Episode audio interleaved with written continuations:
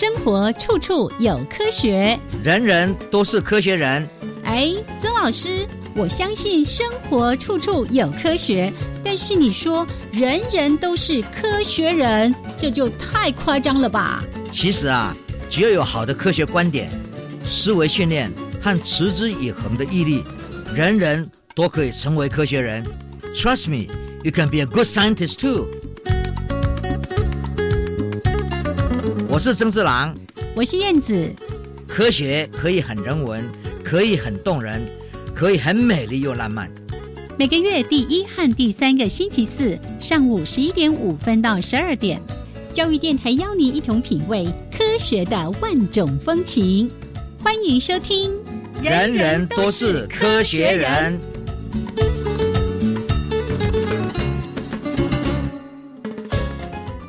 亲爱的听众朋友们，大家好，欢迎收听教育电台，人人都是科学人，我是燕子，我是曾志郎。Hello，曾老师。哎，大家好，哎哎，燕子好。哦，嗯老师已经冬天了呢，你还穿短袖啊，我都根本就奇怪啊，啊？你为什么要穿长袖？我我穿薄长袖啊，因为是啊，前两个礼拜已经立冬了，要照顾身体呀还没有那么冷啊啊，是不是？一直说气候报告说什么要大台风，结果也没来。哦，闪电，闪电闪电有一点点了嗯哈嗯，然后说雨，我们现在缺雨，是对，雨也没有那么大，所以我们真的很想要赶快有一些雨水的充足。嘿，老师，我跟你报告，闪电台风来的时候，我刚好去台东，嗯哼，哦，台东雨其实蛮大的。哦，但是我打电话回台北问小孩说：“哎，我们那个台北有没有下很大的雨？”他说没有。问题就在这里嘛哦哈，就说这个雨呢，局部在不同的地方在下，雨水够的地方它继续在下，可是水的地我们方没有，缺水的地方需要的，而且也没有嗯办法东水哦嗯。西运嗯或北运，那现在就说天气变迁嗯嗯。哦，气候完全没有办法完全掌握的情况对。是。那这个情况之下呢，每个人的生活就一定要改变。没错，在谈到关于整个气候变迁，就会提到一个就是怎么减缓，另外一个就是调试的问题。对啊，那调试里面很重要，就是我们每一个人嘛。嗯 老师刚才特别提到缺水，我前阵子跟一个朋友聊天的时候，他就举到一个例子，他说：“他说澳洲啊，不是这些年也经常在干旱嘛？对，他说他的朋友呢，进浴室之后，嗯拿一个沙漏，嗯哼那莲蓬头打开，那个沙漏沙只要漏完了，水就必须要关起来。对，就 各种方式节来制。呀，来节制自己哦用水哦哦我想这是对的。对，他们那时候在加州的时候，还曾经就是对那个那个马桶。嗯嗯。如果是大的没法办法讲，是小的就说希望能够第一次，哎、嗯还好嘛，啊，第二次哦哦，说他们就是 yellow 没有关系，是。一直到哎。brown 他们才 flush it down，就就不用每次冲就对了。对对哎呀，我们已经讲到生活这么细节的地方来了，哈是，。就这些东西，就是说、哦最主要的观念还是在于个人的生活可以调试，啊，嗯哼，个人也要做一点牺牲才好。忍受一点点不方便。哦对，关于节水的事情，我自己有一个小小的动作，我相信也是很多朋友都会做的。例如现在天气比较凉了，哎，放热水之前不是会流出一堆冷水吗？对，一定要用盆子把它装起来，这个水就可以拿来冲马桶，可以拿来洗东西。哈、很好。嗯，就个人各方面的，尤其现在因为脸书啊嗯嗯很多东西在上面稍微讲一下个人经验，一下哈啊，大家可以分享去做一些可以节省能源、节省水的嗯各方面的事情，是这是对整个社会都好的。好。我们说到这里来，对，这个还是从每一个人生活当中我们做能够做的事情。好，来，那待会儿呢，一样的哦，我们要在节目的一开始跟大家。报告两则科学新闻。那每一次呢，在第二集的这个“人人都是科学人”，我们会帮大家整理一览世界科技的进展，看看不同的国家他们遇到或者他们关心或者他们有什么新的科技方面的一些发现。好，另外呢，在科学人观点的主题时间，老师今天要来当解读高手。而这个解读高手跟我们待会儿要谈的新闻又有相关，是哦。好，那到时候我们就先聊到这边，待会儿呢，一起来帮大家介绍今天这两则科学新闻。好的。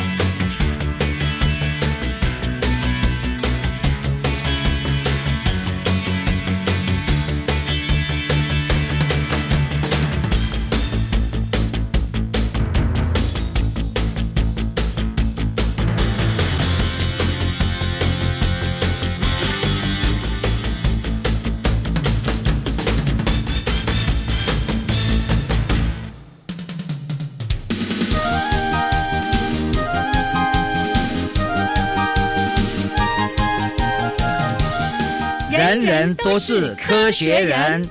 Trust me, you can be a good scientist too.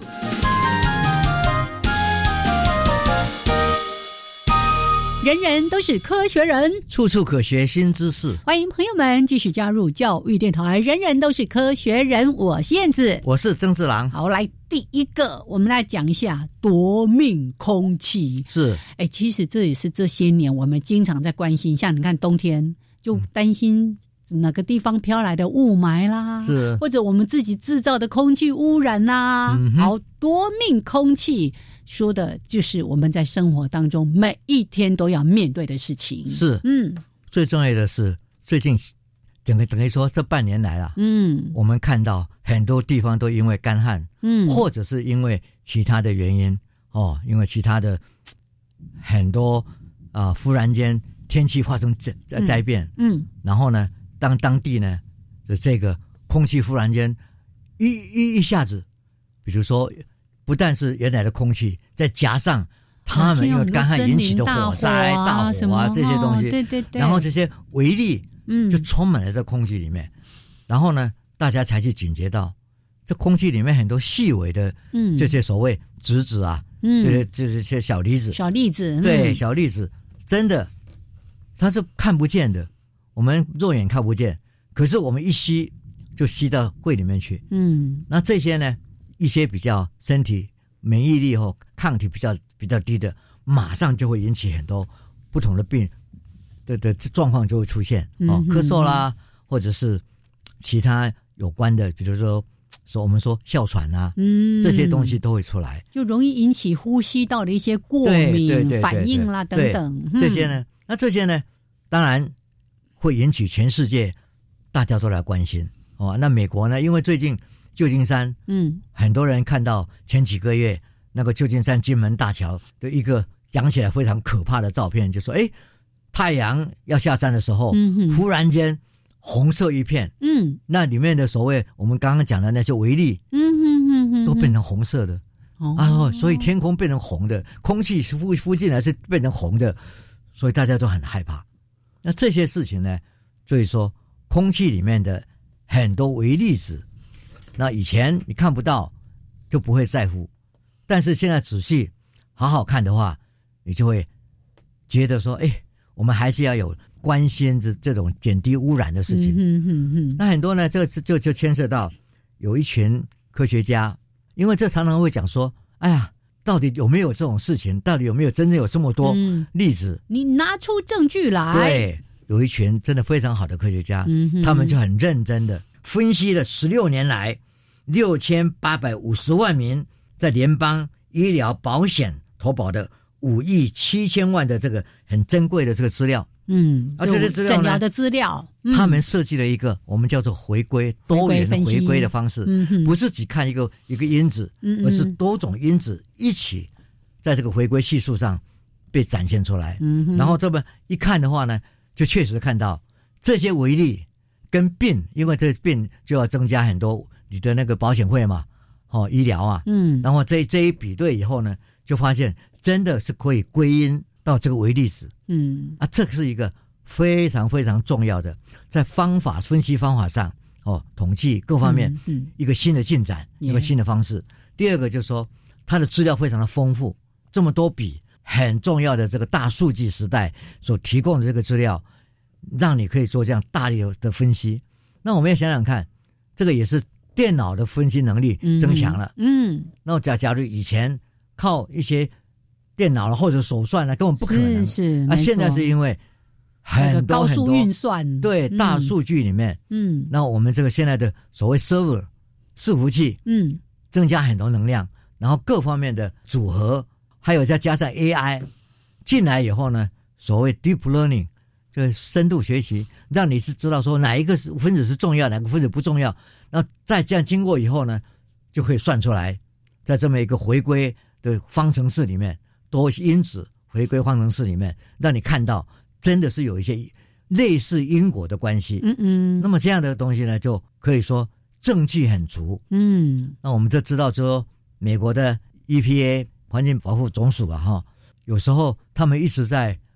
否认有这种事，一直在否认。那学者有些因为当时算的不清楚，嗯也没有办法嗯有提供非常好的证据。是，虽然科学界都认为这是非常清楚的，对呀，可是很多政策的制制定也不够清楚，嗯，对不对嗯？再加上美国曾经有个总统嗯一直是否定科学的证据，那这样的话，他不信任的科学证据，使得科学家也很难做事。呀，哦没错。然后呢嗯，在提出这么一个非常重要的这个证据的时候，全世界的人讲起来就非常震撼，因为他确实是让你看到，嗯真的在这么多资料的分析里面，那真正的影响力，这个空气里面有这些粒子，所引起的这么多病状的的粒子呢，你到底要不要接受？啊，如果这个政府不接受的话，他怎么办？嗯对不对？居然在当时的一个 EPA，他们美国 EPA 的这个总署的大老板呢，把这个研究这个证据的人全部 fire 掉。你看这个真是政治介入很离谱这个科学哦非常的离谱。嗯，那当然，我们也希望说这样的一个方式呢，赶快过去，嗯，因为这个嗯是非常不对的。没错，科学是希望能够中立，科学界本身就会来讨论哪个对哪个不对。他们把证据全部摊出来以后，去发发展更好的方式，哦，把大家原来争论的点呢，去做来澄清。啊，澄清之后有这么好的一个证据，嗯我们就应该遵循这个证据来往前制定政策。嗯，这个才是一个嗯非常好的政府跟科技界之间的一个互相的互动关系。是，其实这些年大家对什么 PM 二点五，对。甚至比它更小的这些所谓的悬浮微粒啦、嗯。等等的，好像都耳熟能详。可是科学家做这个相关的研究，还真的是辛苦哈、是。像刚才老师提到说，哇，用了十六年，六千八百五十10万。万名的这个投保人的五亿多笔的诊疗的资料，然后去做一些相关因子的哈这样的一些分析之后，就确认跟空气的污染是有关系的。就哎，其实，在早些年，我记得在联合国世界卫生组织早就有提到了，这个空气污染每年造成了多少人的哦这个生命的死亡，甚至呢。折寿，但是呢，还是有人不相信，就觉得啊，好像是子虚乌有哦。对。但是现在呢，科学家透过这样的一个相关的呃实验，还有证据等等的，告诉我们说，空气污染真的可以致命。你记得嗯。我们以前讲过一个，常常啊，你去买个彩券，嘿嘿。你，说一券在手，嗯希望无无穷。一定是我，我也丢，哦我会中，所以呢，你就一直拖下去，嗯哼，你会相信。嗯，然后呢，如果讲说哦，做什么事情啊，可能会得到性病，阿姨龙搞不讲，嘿，不是我，嗯，我不会了嗯，然后你就会，去得。嗯这些东西就是那个比例啊，那个可能性实在相差太多了。可是呢，一般的人就常常从自己的观点去说，嘿别啦，嘿别我别啊那啦，哦，那对我不好的事情，我就相信不会有了。都有侥幸的心理。对，哦那这个，呢，在科学界呢，慢慢慢慢要提出更好的证据、嗯，更完美的的方法去分析它。是那这一次呢，得到全世界科学家公认，这是一个非常重要的一个数据。嗯而且从里面可以分析更多哦，哪一种例子哦是为例，可以跟哪一种病，哎，可能它是有会有相关的，对，嗯，这个还可以做很多研究。然后这就是说，也因为我们的计算能力加强了，我们的电脑可以分析的资料的一次一次可以分得更多，不是一天呢，嗯。这个也要算了几个月呢，呀，才把它理清。是，所以这个大家都很辛苦。对我说，希望就是说，大家真的重视嗯。这空气里面呢，我们要尽量减少排放的一些不好的东西。是。哦，我们不能为了给汽车的老板哎。赚大钱，然后就说他可以啊，不要去遵守这个这个规定，他害的是对包括他自己这个少。数的得利者，但是呢，却是让更大多数的人受到伤害。没所以梦丢，哦所以我们一定要嗯，注意到这个事情。对所以对这这些这一群研究者，我们应该拍手暗赞。是嗯好，所以呢，这个新闻的后面其实有提到说，这个研究的结果也告诉我们说，如果可以严格的去规范这些什么 PM 二点五的容许值，像现在呢是哎每立方公尺十二微克，如果进一步限制在十微克，哦，就是让它的标准再更严一点的话，就可以降低老人死亡风险百分之七，还有十年内可以解救十四万三千条的性命，哎。竟然有这么详细的数字都可以推估出来了，嗯。非常重要。嗯。好，来，这个大家一起来关注这样的一个问题。那最后呢，还是帮大家概览一下哦，嗯在世界各国发生了一些什么样的事情？老师要从哪一个国家开始走起呢？们从意大利好了，好，来，因为意大利最近几年那个降雪的量就很少，嗯哼，哦，那春夏这个气温高，那引发的这个粉红色这个极地的这个雪藻呢，大量就繁殖，哦，嗯，那可能会让这个冰吸收更多阳光，而加强那个冰川冰川的这个融融化。嗯，而且呢，问题我们有想到是海水上升，嗯，然后这里面又又牵涉到很多大气变迁的问题。那如果我们从意大利走到利比亚哎，利比亚，啊，嗯。那伊利比亚呢，很多考古人类学家呢是在一个七百万年前的鳄鱼的骨骨头里面看到一件事情，非常有趣的。这个史前的这个鳄鱼呢，已经从非洲 迁徙到美洲，因为它不同的地点所看到的相似性。是，这块在利比亚发现的这个头骨呢，它在电脑断层扫描下发现它的鼻峰有个微小的这个凸起嗯，哦，这个哈、是美洲鳄鱼呢的特征之一。而不是非洲鳄的，不是非洲而已。嘿 对，这个很重要的地方就是说，大家知道，嗯很多地方因为地形变了，你的食物变了，你的牙齿也会因此的排列不太一样。嗯，哦，我们也知道说，从美洲北部到南部，北美洲跟南美洲，这个很多人的那个牙齿的这个犬齿啊嗯，的位置就有一点点角度不太一样。哦哎呀，这个也是我们追寻哪一个地方从到哪个地方，嗯嗯从看它角这个牙齿的位置呢，可以知道哦它们怎么样、怎么迁徙、怎么演变。所以今天我们看到这个鳄鱼也是一样，嗯嗯，就知道说，哎，这个特征不可能是非洲鳄鱼，嗯它是美洲鳄鱼，所以他们是这样已经游过来了。说嗯，那时候怎么一回事？大家还都在追踪嘛，哈。然后我们再来看墨西哥，在一个淹没的洞窟里面发现了美洲目前已经最老的这个赭石矿坑了，哈。一万两千年前，在这个尤加敦半岛，居民可以用这种来做颜色，嗯，对不对当染料然后呢是做染料，哦，哦，所以人类呢，对于这个外面环境可以找到很多帮忙他们生命保存有关的，我们可以看到。所以人类很早就是懂得运用大自然好的这些资材，对不对？对？嗯，哎呀，最让我们感到很担心的就是一个嗯。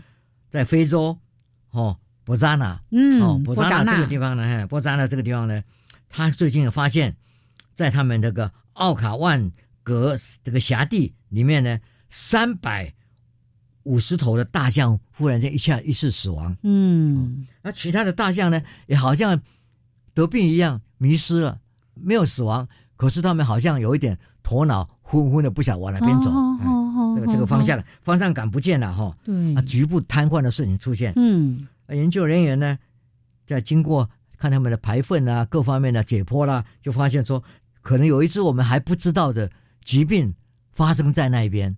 那这个呢是在动物上，希望他不要跳到人来。嗯，哦，这个时候我们现在已经知道，就是说有时候动有些局呢在动物里面会传，嗯，可是不一定会在人身。嗯，可是假如嗯说这个东西也可以到人身，我们就知道，第一个它会死亡，第二个它会有迷幻。嗯，嗯那这个呢也是很严重的一件事情哦。对，那我们如果绕到阿拉伯联合大公国，你知道吗？阿拉伯因为最近很多有钱的的的的国家，所以他们呢就发射了第一个星际的任任务，对，把火星轨道上已经发射成功了，他们也要发射火星呐、嗯，哦，这人造卫星呐、呃，成功发射，啊，上面呢就可以载很多可可研究火星的每天的天气气，还有季节气候的仪器。他们预计在二零二一年二月就会进入这个火星的轨道。哇，那我们以前对火星知道说有一个火星嗯很热，但是我们不知道它里面的东西是什么。现在呢，他我特别弄了一个卫星人造卫星呢，这个整整个进去，然后去进入到轨道以后，然后直接去看它到底有哪些嗯气候的，还有很多矿石各方面我们所不知道的哦，所以做一个非常详细的研究。我觉得说这个也是，这我们以前想说，哎，这可能是先非常先进的西方国家，我们现在不是，嗯嗯嗯，我们有嗯很多，因为他有机会可以请很多人来一起来发展最尖端的人，尖端的这种嗯。的的的科学，然后他们也在对太空的科学做出贡献，耶。也是非常重要。哇，所以那我们来看嗯。那个波利尼西亚哈，哦。这个这在南太平洋了啊。那针对南太平洋的这些海岸原住民进行遗传分析，就发现很久以前的我们的原始人哈，很多这个在早期的哦，在这不同的地方的人呢，他们是有交配，然后有共同生活在一起的这个过去，嗯现在都是分开的啦。嗯。哦，但是呢，他们曾经祖先在一起哈、那到底他们那时候分情不同的海、不同的地点，他们怎么样看、怎么样相似的？哦，那跨海相似，基因会混合嗯。融合在一起，嗯。这件事情是一直一直还还是个。谜，对，所以呢，我们就觉得说，哎，这个是我们比如说纽西兰跟南太平洋嗯嗯。之间是。会经过澳洲、你你，这样还有其他地方吗？还到智利，那这些整个海海岸线，海就这么这么宽大。啊，他他们怎么他们的对。祖先也曾经过嗯。在一起共同生活过？那这一些怎么生活的，其实我们最近都还不是很了解，是，所以这些都是将来科学研究要去慢慢把我们。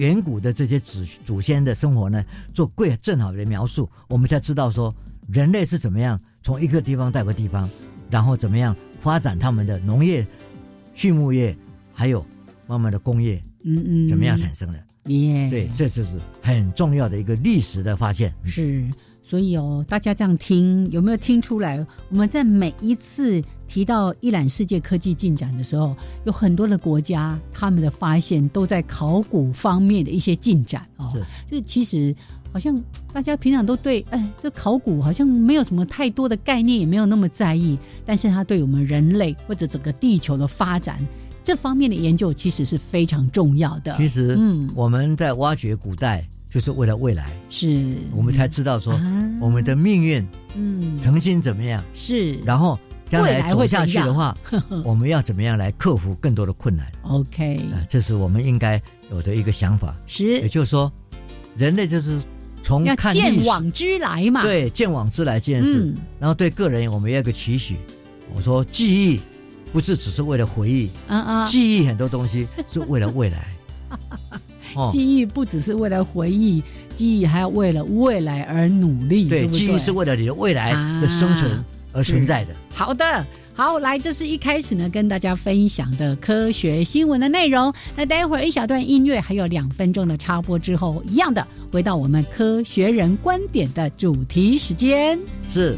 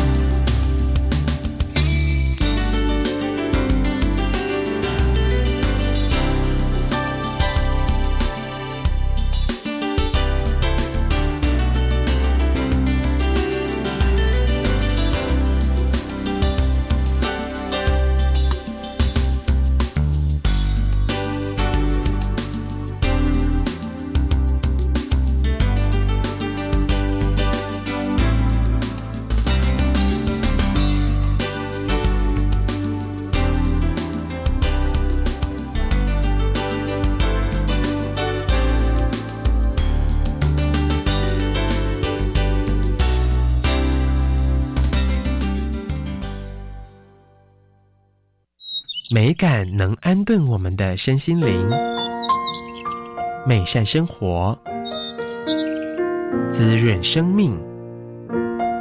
我是主持人陈碧涵，邀请您每周日下午两点半收听《与美感教育共舞》，让我们拥抱真善美，积攒美感存折，创造美的乐章。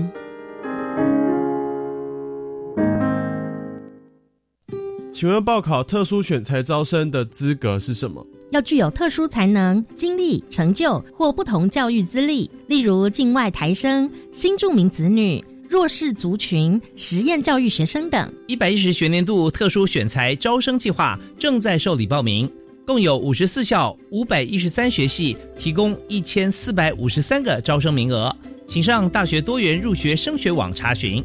以上广告由教育部提供。让每一个相遇都是孩子一辈子的陪伴，让每一次牵手都成为翻转人生的接力。我是助养大使杨千佩，邀请您参加蒲公英宝宝助养计划，用爱与关怀化为力量，帮助失意儿安稳长大。中意基金会爱心专线零二二九三零二六零零二九三零二六零零。Java Java, Amapolat, Jakun Kemasikatsidas, di Jakuravu, Gulele。大家好，我是来自台东的胡代明，这里是教育电台。那罗哇那咿呀那呀哦哎呀，那是你呀鲁玛的呀恩哦，朋友们就爱教育电台。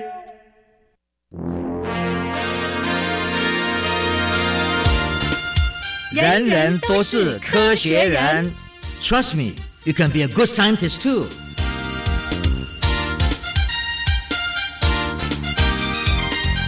人人都是科学人，处处可学新知识。欢迎朋友们继续加入教育电台。人人都是科学人，我是燕子，我是曾志好，郎。来再一次的邀请所有的朋友们，每个月的第一还有第三个礼拜四上午十一点五分到十二点，人人都是科学人。为大家按时的播出，也欢迎大家能够那每一次都加入到我们收听的行列。那如果您要重复收听或者是补听哪一集节目的话，记得到我们教育电台的网站找到节目总览，然后人人都是科学人，就可以收听六十天之内的节目内容。好，那回来科学人观点的主题时间，今天呢，我们先上演一下那个宫廷剧哦。有的人在追剧，就是在追那个什么宫廷剧啊，这个尔虞我诈啦，然后争权夺利啦。但我们今天不讲那些，我们来讲科学。嗯，对，最重要的还是说，我们生活在一个越来越复杂的世界，嗯哼，这个很重要的，大家一定要知道。对呀、太复杂了，复杂到我们都很难认识它。我们的能力、化学各方面的改变，比如基因的改变啊，嗯还有呢，食物里面添加物的改变啊，很多东西让你看起来哦，非常好的东西，让你看不出来、吃不出来。但是呢，如果有不好的东西，后果你要承受啊。我们都都知哦，道，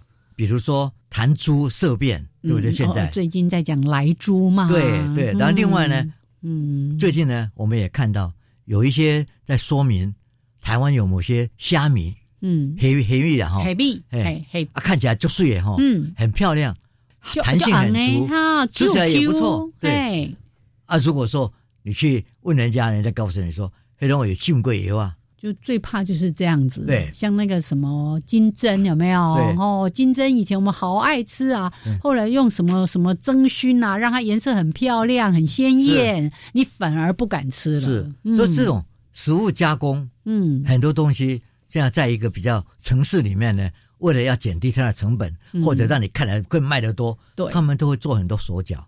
所以这些东西啊，使得我们现在对吃嗯很多东西都不是感到很安全。所以食安问题是很值得大家来关注是的。嗯啊，这个也是不是说现在嗯。以往好刚刚您说的，对呀、对不对？你宫廷剧还没演呢，就演到宫现代了宫廷。剧里面早期的，我们看到很多这种明争暗斗啊，哈、嗯不但是外面的不同的部门的大臣嗯在争功夺利，另外还有一个就是我们看到说宫廷内部哦，这三十三十六宫里面的斗争，这些也是常常是有毒的事情出现。嗯哼哼，所以做一个皇帝或者做一个主管，他就要很小心，对不对？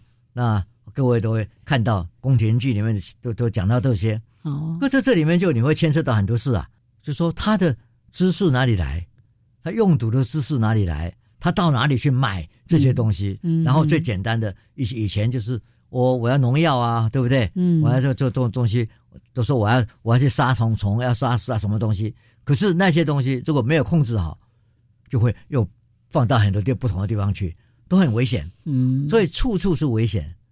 所以以前呢，我们看看金庸小说里面嗯写了多少多少这种用毒高手，高手，这个这个 什么东邪西毒，对不对？对，然后然后还有然后在这个呃蓝凤凰啊这些呃都很厉害的。是你说防不胜防，这个东西是我们在看很多小说或讲故事都会看到的。嗯哼，那因为我喜欢看侦探小说，哦，那侦探小说里面呢，西方的侦探小说，像阿格莎·克里斯蒂几十本的小说里面，跟毒有关的大概也占了一半。哦哦，这个嗯谋杀案呢、是各方面呢、是哈、但是这些的毒品的制作者是哪里来的？这些都是需要特别知识的哦。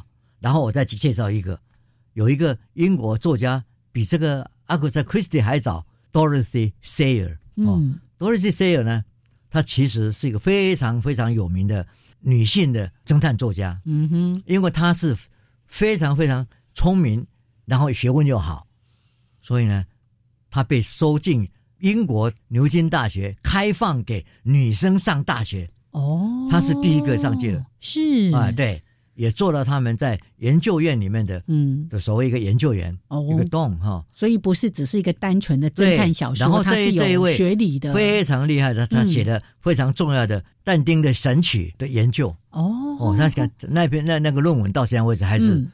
哦非常重要的。但是呢，他的写小说，当他在讲到各种毒品的时候，南美洲的毒箭，嗯。在这箭里面呢，到底嗯箭头里面涂了哪些药？哇，他在小说里面呢，会写的这是 淋漓尽致。有来自动物，有来自植物的，对，然后呢哪一种嗯。是短期的动，会让你麻醉？有哪一种是变成是长期的，哦。让你背背背背起来，跑不起来的，或者致命的，或者致命的，嗯。都分类的。哦，然后呢，就发现说，在原住民，在南美洲原住民的的这些里面呢，有一些他们古老的这医药的知识里面也非常重要。嗯那当然，这个在藏医藏医啊、西藏的医学里面也谈到很多这些东西。然后呢，我们中医里面有很多都是这种东西都有的。所以呢，不要小看这个毒，在我们这个身上到处都是，嗯也不是现代才有，嗯，古代就有非常多。呀还有，然后呢，我们可以看到各种不同的解决方式、解毒的方式，嗯对不对？我们现在如果到韩国，韩国人嗯吃饭的时候拿的筷子一定是银做的，对不对？平常吗？一般人也用银筷吗？你没有看到，它不是银，但是那个一定是那个银仿银的做做是是这东西。嗯，那个为什么？么？那个就是早期哦怕被毒死嘛。哦，所以你嗯到处到到处去的时候，或者是那当地的这个食品里面，可能是有一些不会毒你，但是会让你肚子痛嗯或拉肚子的东西，嗯嗯所以他们都带着一个一双这种筷子。哦，要试试看，对 嗯安不安全？对，就是一一吃，然后就假如说变成黑色的，就知道说那个东西有问题。哦，哦这个应该是很早大家都知道的，嗯在朝鲜呢，嗯。在在在在很多地方哦。都有这种那个随身携带的是。的的的筷子。哦，那个韩韩剧也有很多那个宫廷斗对争，对对对，这个东西都都有的。啊，那我们再来看嗯，哦，最有名的就是大家看到电影里面嗯。末代皇帝，哦哦，嗯，对不对？你看到末代皇帝。吃，东西之前要有人先帮他试他过，有一个人就开始试吃嘛，嗯那表示说这宫廷的斗争非常的严重，然后就要有一个人试吃。那你如果看那个人试吃的的那个脸型，哦对不对？那个太监，啊哈，他在试吃的之前，都好像是必死的的一一个脸型的出现呢。每一次用餐都视死如归嘛，对啊没错啊哎呦哎，这太严重了，这些呢，在我们的人类的历史上，再加上现代的小说上，嗯哼，再加加上现在死案的问题，嗯真的非常的严重。哦，所以呢，我们每一个人当然对这些事情都有点警觉，嗯哼，对不对？那你你警觉不了啊，你到哪里去去假崩去吃饭去吃个东西，你就不会想到这么多。对呀、你买很多东西，它其实现在太多这种所谓的食品工业，你制造出来的东西啊，都已经现成在那边，你买回来，你如果不仔细，你根本不知道这里面还有什么东西，对不对？哦，所以我们哦。第一个要学的课程嗯。就是说，在过去有这些经验，在小说里面有这么多叙述，是，然后在你现在的社会上，你也看到这么多 YouTube 的各方面的的讯息，给你做出来很多东西让你看，那你也知道，所以我们本身就是开始要有一点点警觉。嗯哼，你看现在的社会，我们一方面看到人类的寿命一直在延长，表示说我们对于食安，嗯哼，是比以前注意多了。是，所以我们现在注意到这个，不是只有毒，而是说你这个食物呢，会让你加胖吗？嗯哼，会让你三高吗？对不对？所以呢，要吃什么才不会三高哦？血压高，这个血糖，血糖高，那个这个体重高，各方面变成一些尝试。那这尝试呢，在你的脑里面，你当然说我不能够每天都带着它，那每天吃东西我就去检验一次。嗯，所以你要有什么东西，很简单的事情来被做出来。啊，最简单就是要有一种社会的信任的机制。对哦，厂商呢要有社会企业社会的这个道德责任。现啊，政府现在也规定很多东西，说你必须要标示，是你这个产品，你这个食品里面包含哪些东西？对对，都要标示啊。标示里面，如果你被检查出来，你们没有按照这个做，当然就是犯了大大大忌啊，大大大错，这个是刑法的。嗯，这当然是这样的，因为这个影响整个。大家的安的安全，可是还是要有一些随身携带的东西。哎。呀，然后自己简单的去做检检验的东西，这个东西在哪里呀？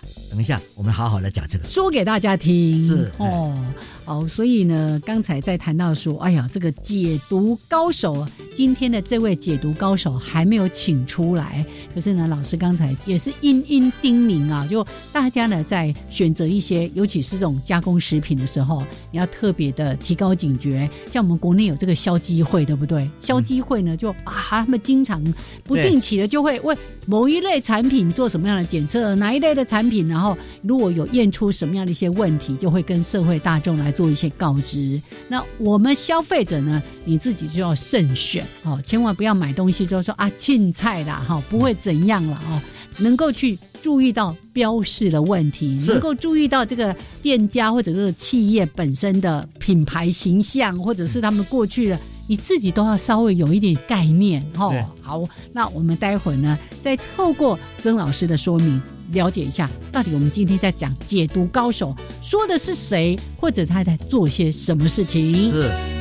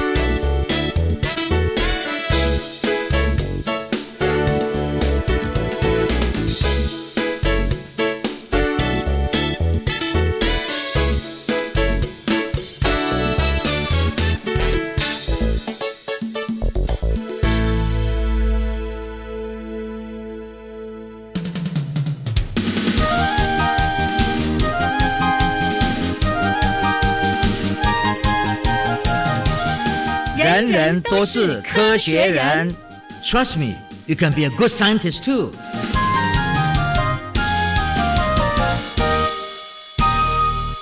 人人都是科学人，处处可学新知识。欢迎朋友们继续加入教育电台。人人都是科学人，我是燕子。我是曾志郎。好，来，刚才先说到那个宫廷，然后说到现代，好像虽然现代一个文明民主的社会，没有过去那些什么宫廷什么呃呃这个独来独去的问题，但是我们现在在生活当中，就像刚才前面新闻提到，空气里面的这些悬浮微粒。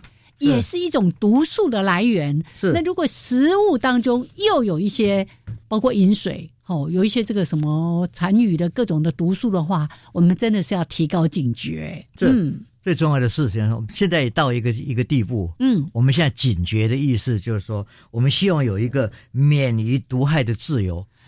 非常重要。，对。嗯。我们 freedom of 嗯。speech，freedom of 这个自己的这个这这发展啊。啊 spiritual，但是最重要的是，希望这个社会是免于毒品嗯哦，免于毒物的这个自由，这个很重要。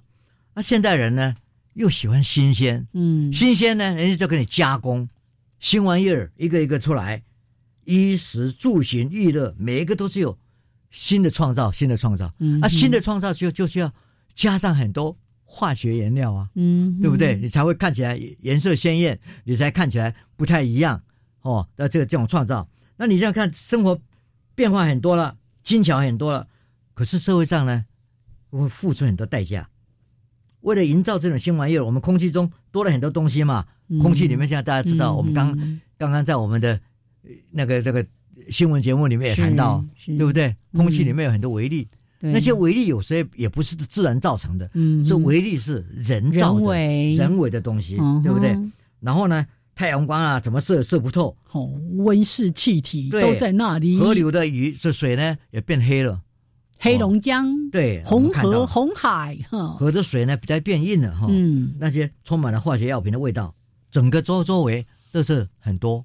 现在是大家开始做环保，垃圾分类各方面越来越好，所以呢，这个要继续来要要努力哈。然后的垃圾，地上地下我们都希望它干净，如果不干净就不好。但是污染呢，如果不注意就无所不在。嗯我们吃下去的、喝下去的，都可能让你有得病致癌的元素。那天天有人沐浴在这个有辐射线的房子里面啊，哦，以前那个什么辐射屋、辐射屋啊海沙对不对？什么，嗯，就说你就是一身穿金戴银，你也防射防防不胜防。嗯哼，所以现在就是怎么样去防防卫。那我们就看早期，我记得好多年前就有一位女生嗯，哦，她参加了的对 高年轻的时候高中女生，她参加了美国的这种科学的竞赛，就西屋的科学竞赛。后来 Intel 就把它接过来了，嗯哼，哦嗯然后现在 Google 又接手了，所以一层一层一层接手啊。这些呢，就从世界全世界去选出来的一些对于科学教育、科学科普有关有关心的，嗯哼然后他们呢自己要动手去做，想出一些解决社会污染问题。这时候就出现了一个女孩子，她的名叫叫 Laura Beaver，哦，那年呢，我记得好多年前了，一九九三年，现在应该是哦，一九九三年，对呀那时候他十六岁。遥远呢，对呀、那时候嗯十六岁，是，那时候他很年轻，他就在这个环保意识相当强的一个小小的科学家，他他也是非常关心这个事情。嗯，然后在市面上的环境，你随时会遭遇到的毒素呢，自己也感到害怕，所以他就下定决心，想要想出办法侦测身旁的各种污染物。哦，对他想要做这个事，是啊这就是他的科学的 project，哦，对一个方案他就要去设计，对他就要哦去设计。嗯，可是你怎么做呢？你说从银遇毒变黑，他想说银遇毒变黑，那如果还有其他毒毒是不会变黑的，我会不会变会不会变红？嗯哼，会不会变黄？啊，这个就是所谓，如果我知道哪些毒素比较严重的，嗯哼它那个化学药品，如果我现在给他一个侦测器，嗯放在一张纸上，然后呢，我只要这个纸能摸过，嗯，它会变成黄色，它变成红色，它变成绿色，那我就知道，它变成黑色，哦，我就知道。了。所以很像那个以前在用的什么酸碱的测验的那个纸，对不它对？它是从这些酸碱的纸啊，还有、嗯呃，等等，去想出这个新的点子，是对不对？然后他就呢，在一个感光纸上放置了一排排会发射蓝色光点的带菌物，不同的带菌物，它会嗯。侦测不同的东西，哦。有这个概念，因为它会跟某一些物质就起什么化学反应之类，对。不对？那只要它碰到嗯有污染的东西，它就会蓝光就不见了。那一个蓝光呢，哎，就被吃掉了。嗯哼，这时候他知道哦，有东西在这 在这里面了哦，有这状况，有状对况，就留下一个黑点。那你只要看到那一排一排的蓝光变黑，就马上知道哪一种毒素在污染的我们的世界。嗯，所以这个呢，Laura 呢，他的这个 project 就被选为那当年一个得奖者嗯。哦，前十名。那我们再讲，我们不要小看他是高中生嗯。科学竞赛，在美国呢，这种非常重要的竞赛，有时候小点子，可是大事业，就有很多厂商派出他们的侦探，嗯嗯嗯这个 scout 是。到处去看，然后他们看的不错啊，就帮忙他变成专利，哦，对，带来第一个他的专利权，后来他越来越多一系列的嗯，做出来了。嗯哦，他不但赢得一九九三年哦这个 Talent Show 的少年科学奖，他也因此在这个得到巨转的一个奖金。就得到专利了嘛，对专利的基对？本奖金。哦。而让他最高兴的这位小姐呢，就被请到诺贝尔奖这个瑞典去参观诺贝尔奖的颁奖典礼，就是给他一个鼓励。哇，那是一个很大的荣耀，对，当然荣耀哈、嗯所以那一年呐、我记得我刚好在巴黎去开会，嗯，那嗯回来的路上呢，嗯在同一个飞机上，旁边坐的就是这一位十几岁的小女小女孩哈。哇，哦，她叽里呱啦叽里呱啦，就讲了她的很得意的事情，哎，我听了也我听了非常钦佩。是，但是我钦佩的是，社会上的企业，他们知道不要小看他们的这些小孩，嗯嗯去找点子，呀，然后呢，发现它可以被使用，然后他们就变成一个专利，然后就变成可以做出东西出来。这个产业跟学术研究的一直结合，嗯，在这小小的年轻的这小孩身上，就可以发展出来无穷的潜力。真的，我想这个是重要的。是，像我们台湾呢，还有很多比较东方国家呢，都常常讲说啊，我我我是做读书人，清白，我不要去碰这些东西。但是你就失掉了很多可以运用你的知识、基本知识去帮忙社会解决问题的这个机制。嗯嗯哦嗯嗯嗯我觉得啦，我以前也参加过 Imagine Cup 嗯，哦，就是 Microsoft 是，Microsoft 呢，他们每年都举办一个大学生的科学竞赛。嗯哼，那这些呢，他们要做出各种 project，可是他的 project 每一个每一年的主题都是跟解决社会问题是。有关的。我还记得有一次老师好像是带我们国内的学生到了俄罗斯，嘿，哎，我去过俄罗斯，到了巴黎，嗯到很巴黎，多地方，对对对，都去了很多地方、嗯。哦。我们这些呢，但是我那时候很钦佩的，就是我们在看学生在做他们的讲解他们的的的时候，嗯，后面做了一堆不同产业的人，哦，因为 Microsoft 请他们来，他们都来了。啊，然后呢啊，讲完以后，他们觉得不错的，就会把这些讲者一群人嗯。带到他们的旁边的一个桌他们的位置上，是。就坐桌子上，然后去再去聊天，步的啊，进一步聊天，嗯，嗯，然后聊得很高兴，兴的说：“那你要不要跟我们签约？”所以他们呢就跟他们把一个计划签出来，有时候还给他们一些继续研究的机会。嗯，然后呢，将来他们可能在这方面呢做成为不是只有纸上谈兵，是是真正是可以被使用出来的。嗯我觉得这这个嗯太重要了哦。所以企业界的重视，不要以为他们是小孩的 project，嗯因为这些小孩的 project 可能是他们在深山上所看到的，对小孩怎么样来做教育，那也是个大市场。嗯，然后呢，嗯高中已经可以更大的一一一个场，哦，娱乐、娱乐都都在上面，然后再看大学生已经可以了解社会上产生各种污染，产生各种不同的高级一点的这个课社社会的一一种教育可以做的，嗯嗯他们的成绩又提高了。是，然后呢，这些厂商他们可以把专业引到小孩，引到中学，引到不同年龄，到最后就引到整个社会。所以这样的一个建制呢，是蛮好的。嗯，所以我当嗯当时每次看到这一种不同的科学竞赛，我都很感动。是。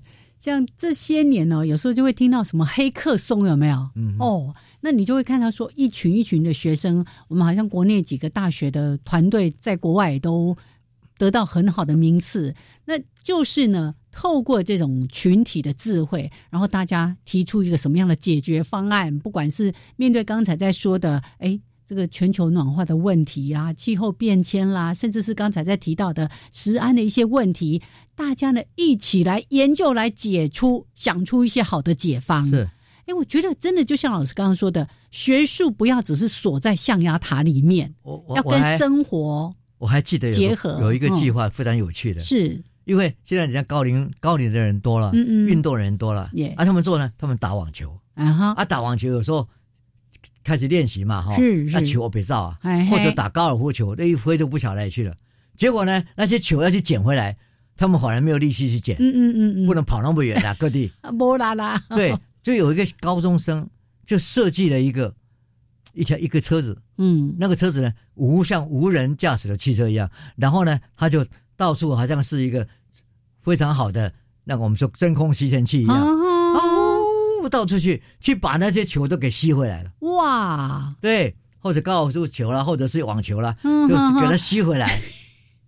我在想象那个很像扫地机器人这样子，只是它比较大型，就把这些球都吸回来，然后可以回到这些高龄者，然后继续打球，继续打发球，他们就就继续一直在打，啊一直在运动不要为了要捡捡一个球跑回来，那个球场被人家建走占走所以很多很多的，我觉得说年轻的小孩子创意鼓励他们嗯，去看到，就是说他可以做出有用的东西，是。只要他好好的思索问题在哪里，哦，问问题问对问题非常重要。是的。问问题是。然后再来设计哦，怎么去怎么样解决它。做研？哎，是的，好，所以今天呢，我们从一个哇，一九九三年，现在二零二零年，那个已经快四十年前的事情了。可是老师还印象非常的深刻。那把它放到现在的时空，我们都真的要好好的鼓励我们的年轻人发挥创意，也鼓励企业界看到我们年轻人的创意，然后这里的实用性怎么样跟企业、跟未来的产业做一个结合，是，这非常的重要。对，嗯，这样对第二代的培养是。也非常重要，是。让他们有信心，嗯嗯。我可以做出贡献给社会的事。没。错，这个不是都在说这个科学科技都是服务人民的吗？对哦，所以我们来落实这样的一个精神。是 OK，、嗯好的所以今天呢，从解读高手哇，也说到了一个非常有趣的一些话题，也提供给所有的朋友们来做参考。好，老师，我们今天就跟大家先聊到这边。好的，嗯，好，那我们就下次节目见，拜拜，拜拜。